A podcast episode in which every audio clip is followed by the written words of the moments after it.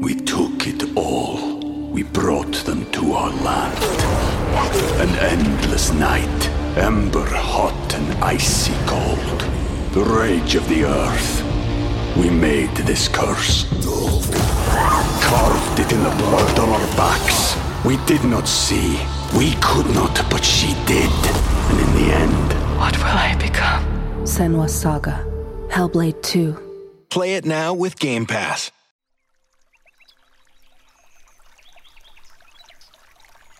Hola de nuevo. ¿Cómo estás? Espero de corazón que estés muy bien. Sea como fuere, te deseo mucho ánimo y mucha fuerza.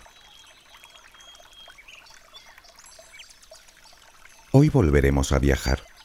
Por el título sabrás nuestro destino. Saturno, el sexto planeta desde el Sol y uno de los más bellos, si no el que más, al menos desde mi punto de vista. Hay quien lo confunde con Júpiter, pero hay un rasgo que hace que Saturno destaque del resto de planetas de nuestro sistema y que lo convierte en inconfundible, sus anillos. Y no es que otros planetas no lo tengan. De hecho, tanto Júpiter como Urano y Neptuno tienen anillos a su alrededor, pero son tan tenues que son prácticamente invisibles. Los de Saturno, en cambio, reflejan la luz del Sol como si fueran espejos, por lo que si pudiéramos estar en la cara nocturna del planeta, veríamos sus anillos muchísimo más brillantes que la luna llena en la Tierra. Al planeta Saturno se le conoce desde la antigüedad, y todas las culturas importantes, digamos, crearon sus propias leyendas en torno a él. Por ejemplo, en la cultura hindú, Saturno era el juez de todos los planetas, mientras que en la cultura china era la estrella que representaba el elemento Tierra y se le asociaba con el emperador. Por eso se le llamaba el planeta del Hijo del Cielo. Para los babilonios era el dios Tammuz, para los egipcios era Osiris y para los griegos era Cronos. Y como sabes, el equivalente de Cronos en la cultura romana era Saturno, padre de Júpiter, dios de la agricultura y de las cosechas, representado con larga barba blanca y portando una hoz. Parece ser que el hecho de que Saturno devorara a sus hijos, a todos menos a Júpiter, en algo así como un pacto que hizo con su hermano mayor, Titán, no parecía enturbiar demasiado la imagen que los romanos tenían de él, sino más bien todo lo contrario. Pero bueno, esa es otra historia.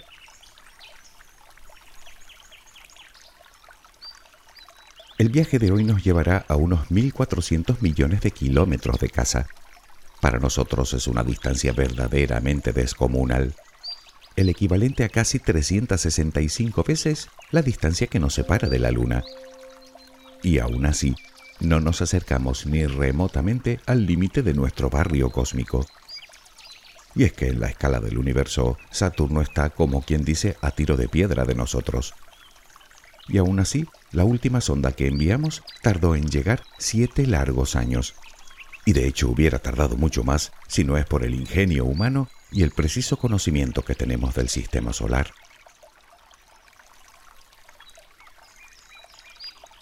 Desde siempre Saturno fue para la humanidad una estrella que junto con Mercurio, Venus, Marte y Júpiter se movían de forma diferente al resto. Como sabes, la palabra planeta procede del griego y significa precisamente estrella errante. Y así fue durante prácticamente toda la historia de la humanidad, hasta que a principios del siglo XVII el astrónomo italiano Galileo Galilei apuntó por primera vez su telescopio hacia él. Con su primitivo instrumento pudo observar algo así como dos objetos que flanqueaban al planeta y que posteriormente dibujó como dos esferas separadas, como si Saturno estuviera compuesto por tres objetos. Pero, ¿qué eran esas cosas que le salían a los lados?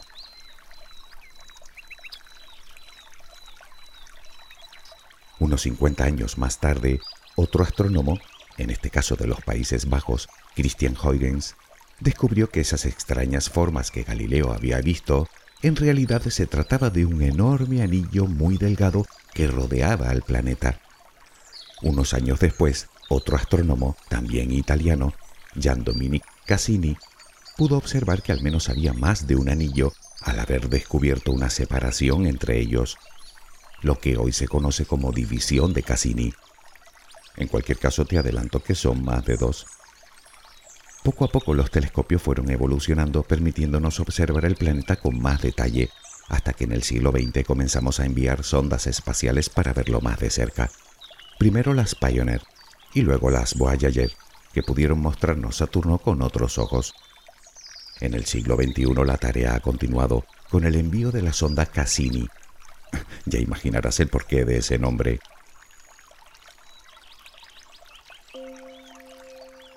Pero de la Cassini hablaremos dentro de un momento, cuando iniciemos el viaje. De momento conozcamos un poco mejor nuestro destino. Saturno es el segundo mayor planeta de nuestro sistema y está clasificado junto con Júpiter dentro de los llamados gigantes gaseosos, obviamente porque son grandes y porque están compuestos fundamentalmente de gas. Su edad es similar a la de la Tierra y por ende a la edad del sistema solar, unos 4.500 millones de años. Saturno tiene un diámetro de unos 120.000 kilómetros, poco más de nueve veces el diámetro de la Tierra, y en su interior cabrían cómodamente más de 750 planetas como el nuestro. Y eso sin contar sus anillos, que de un extremo a otro tienen alrededor de 275.000 kilómetros, aproximadamente dos tercios de la distancia que nos separa de la Luna. Saturno tarda algo más de 29 años en dar una vuelta completa alrededor del Sol. Sin embargo, su día, es decir, una vuelta completa sobre sí mismo, le lleva poco más de 10 horas. El hecho de girar tan rápido, sumado a su baja gravedad y a su naturaleza gaseosa, hace que se vea claramente achatado por los polos. No obstante, hay que decir que la velocidad de giro puede calcularse solo de forma aproximada, pues siendo de gas, no gira a la misma velocidad en el Ecuador que en otras latitudes. Además, es el único planeta del sistema solar cuya densidad es menor a la del agua. Esto significa que si existiera un océano suficientemente grande, Saturno flotaría en él. Pero volvamos a nuestro viaje. Queremos llegar hasta Saturno. El problema es que, como sabes, está muy lejos. Podríamos construir una nave enorme para albergar todo el combustible que necesitamos para acelerar durante días, pero sería tan grande que tendríamos que construirla en órbita, pues pesaría demasiado para un despegue desde Tierra. Pero entonces, bueno, existe otra opción. Está claro que lo que necesitamos para viajar a un lugar tan lejano en un tiempo razonable no es otra cosa que muchísima velocidad. Y ya hemos visto que con nuestra tecnología actual eso no es posible. Pero como te dije, existe una alternativa y se llama asistencia gravitacional, que consiste en aprovechar la gravedad de otros cuerpos celestes para acelerar.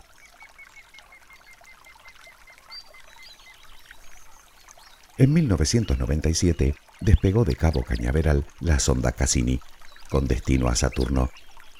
Pero en vez de dirigir su rumbo hacia el planeta gigante, tomó un desvío milimétricamente calculado justo en dirección contraria hacia Venus.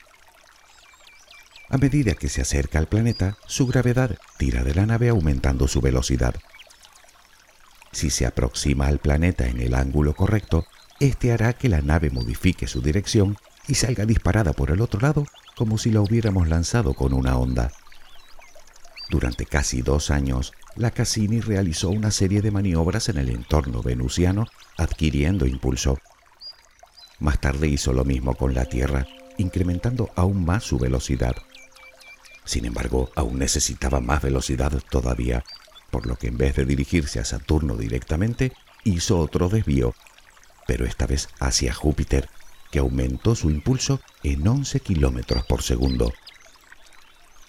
Resumiendo, para llegar a Saturno, la Cassini utilizó la gravedad de Venus en dos ocasiones, una vez la de la Tierra y una vez la de Júpiter, y aún así tardó siete años en llegar.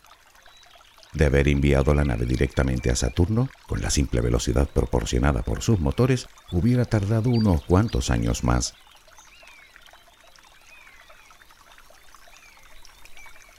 Como ves, desplazarnos a un lugar tan lejano en el espacio requiere de una buena dosis de paciencia y de no poco ingenio. Pero nosotros contamos con otra cosa que nos lleva aún más rápido y mucho más lejos, nuestra imaginación, por lo que no tendremos que esperar siete años. Así que imaginemos que ya estamos allí, en Saturno.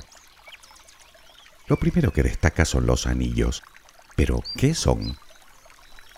Pues se trata de miles de millones de asteroides girando a una velocidad 15 veces superior a la de una bala y a una distancia de unos 6.600 kilómetros sobre su ecuador. El tamaño de estos objetos van desde simples granos de arena hasta aproximadamente una casa de dos pisos. Están compuestos por rocas, pero sobre todo por hielo de agua en más de un 90%, motivo por el cual reflejan la luz del sol de esa manera tan brillante aunque también tienen otros compuestos como el metano, el nitrógeno o el dióxido de carbono. Incluso se han detectado en ellos compuestos orgánicos como el butano y el propano. Son sorprendentemente delgados, de tan solo unos cientos de metros en su zona más gruesa. En comparación son mucho más delgados que un papel. Y como te dije antes, no se trata de un anillo ni de dos. A medida que se han ido descubriendo, se les ha puesto nombres de letras el anillo A, el anillo B, el anillo C, el D, el F, el G, y así hasta llegar a nueve anillos principales, entre los cuales existen grandes espacios. El mayor de ellos es el que hacíamos alusión al principio, la división de Cassini. No obstante, cada uno de los anillos principales está compuesto por miles de anillos individuales más. Claro que la pregunta es, ¿qué hacen ahí esos anillos? Lo cierto es que hablamos de algo que ha desconcertado a los científicos durante cientos de años. Teorías hay varias. Parece ser que la más aceptada en estos momentos es que se tratan de los restos de una luna que o bien acabó por desintegrarse debido al tirón gravitacional de Saturno, o bien pudo colisionar con otra, quedando ambas destruidas y dejando un anillo de escombros girando alrededor del planeta. Lo que no explica, por cierto, por qué predomina tanto el hielo frente a la roca. En cualquiera de los casos, parece ser que esos anillos llevan ahí tan solo un par de cientos de millones de años, y según creen los científicos, en solo 100 millones de años más terminarán desapareciendo engullidos por el gigante. De hecho, se sabe que en Saturno llueve sobre su atmósfera, precisamente el agua y el polvo de sus anillos, en una cantidad que se estima en unas 10 toneladas por segundo.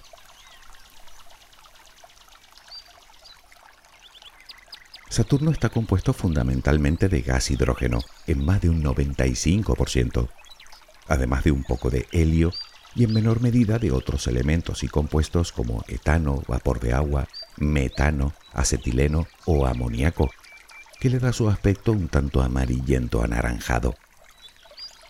A medida que profundizamos en su atmósfera, las altas presiones hacen que el hidrógeno se vuelva líquido, y más profundo aún, en hidrógeno líquido metálico, con un aspecto similar al mercurio y además conduce la electricidad. O al menos eso es lo que dice la teoría, entre otras cosas porque es imposible recrear en la Tierra las condiciones de presión del núcleo del planeta. ¿Recuerdas cuando hablábamos del fondo del mar? Que decíamos que en el fondo del abismo Challenger, a 11 kilómetros bajo el océano, la presión era mil veces superior a la que sentimos a nivel del mar. Pues bien, en el núcleo de Saturno hablamos de 3 millones de veces superior. ¿Te lo imaginas? Yo tampoco.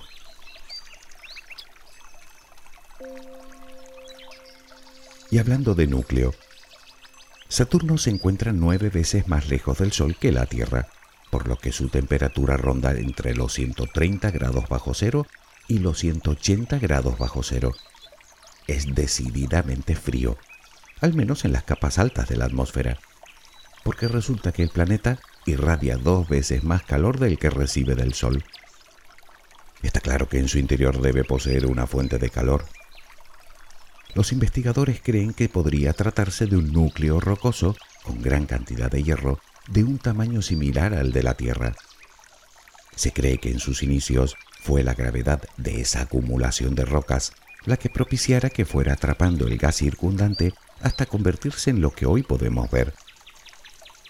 Ese núcleo generaría gran cantidad de calor, unos 15.000 grados, y sería el responsable de algunas de las mayores y más curiosas tormentas del sistema solar, tan enormes que harían palidecer a la más devastadora que podemos sufrir en la Tierra.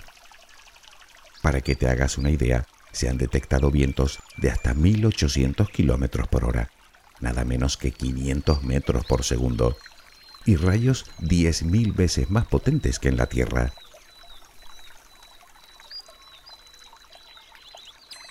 Sin embargo, para tormenta extraña, la que tiene este planeta en su polo norte.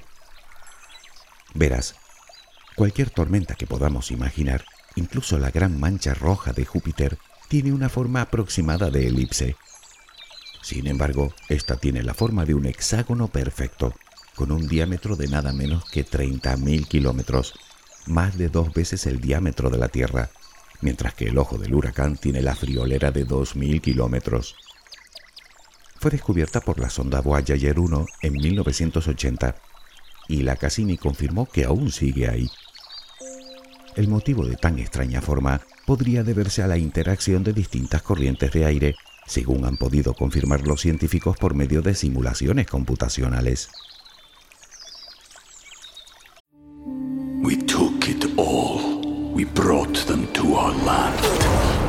An endless night, ember hot and icy cold. The rage of the earth. We made this curse. Carved it in the blood on our backs. We did not see. We could not, but she did. And in the end, What will I become? Senwa Saga. Hellblade 2. Play it now with Game Pass. Volvamos con la Cassini, porque en realidad esta valiente sonda no viajaba sola. Llevaba un acompañante, la sonda Huygens. Te suena el nombre también, ¿verdad? Esta sonda estaba programada para, una vez llegar a Saturno, desprenderse de la Cassini e iniciar un viaje de descenso hacia una de sus lunas. ¿Recuerdas el nombre del hermano mayor del dios Saturno? Efectivamente, Titán.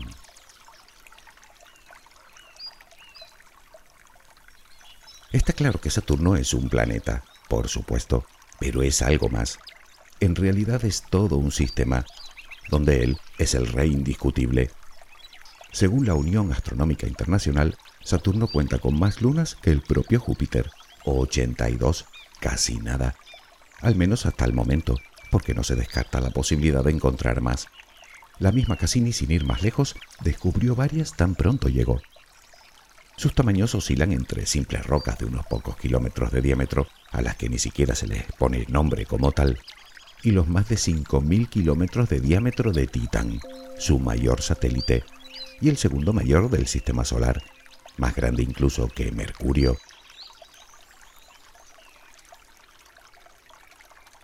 Ya una vez tratamos el tema de las lunas del sistema solar, y por otro lado hablar de todos los satélites de Saturno sería interminable, pero considero que sí merece la pena detenerse en algunos de ellos, al menos en dos, Titán y Encélado. El motivo es que, por sus características propias, son dos firmes candidatos a poseer algún tipo de vida primitiva. Comenzamos por Titán, difícil de ver por cierto, debido a una espesa capa de nubes que la recubre. En 2005, la sonda Huygens logró posarse con éxito sobre su superficie y logró enviar datos durante varias horas. Lo que descubrió fue verdaderamente asombroso. Titán, en cierto modo, se asemeja bastante a la Tierra en sus orígenes, o al menos así lo creen los científicos. Resulta que tiene ciclo hidrológico, con ríos, lagos, mares, solo que su temperatura es tan baja que los cantos rodados que aquí veríamos en cualquier río, allí no son de roca, sino de hielo de agua, mientras que lo que fluye no es agua, sino metano líquido, que se evapora para luego caer en forma de lluvia. Esto le da un aspecto que nos recuerda mucho a la Tierra, con montañas, gargantas, valles, llanuras y todo tipo de accidentes geográficos.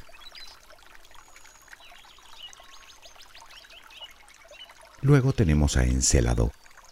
Es el sexto satélite más grande que posee el planeta, en el que se han detectado numerosos criovolcanes en forma de géiseres que expulsan al espacio gran cantidad de vapor de agua y otras sustancias.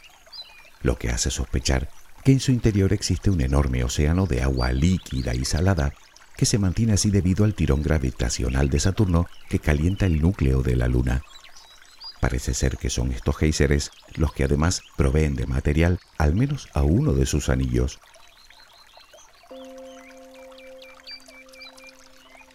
Nuestro viaje toca a su fin. Como siempre me voy con la impresión de que nos quedan aún muchas cosas en el tintero, demasiadas diría yo. Y es que el tema de hoy desde luego da para varios audios. No obstante, creo que con esto podemos hacernos una idea de la maravillosa joya que tenemos en nuestro barrio cósmico, el Señor de los Anillos, del que se saben ya muchas cosas, pero que aún guarda incontables misterios.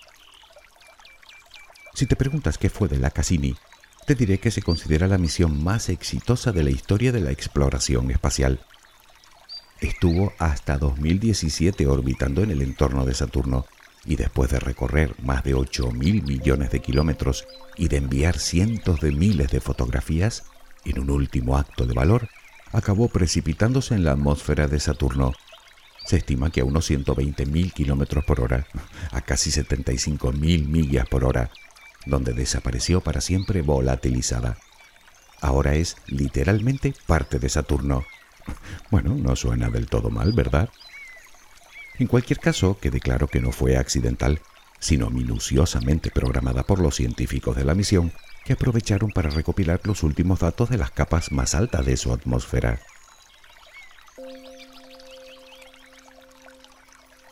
Como te decía, el viaje de hoy se acaba. Pero miremoslo por el lado bueno. Al menos no terminamos como la misión Cassini. Es lo que tiene a ser turismo mental lo cual me lleva a pensar que pronto estaré de nuevo contigo para llevarte a cualquier otro lugar, ya sea en el espacio, en el tiempo o en tu propio interior. Y como buenos turistas, todo es cuestión de buscar un buen destino. Espero que tengas una luminosa jornada. Hasta muy pronto.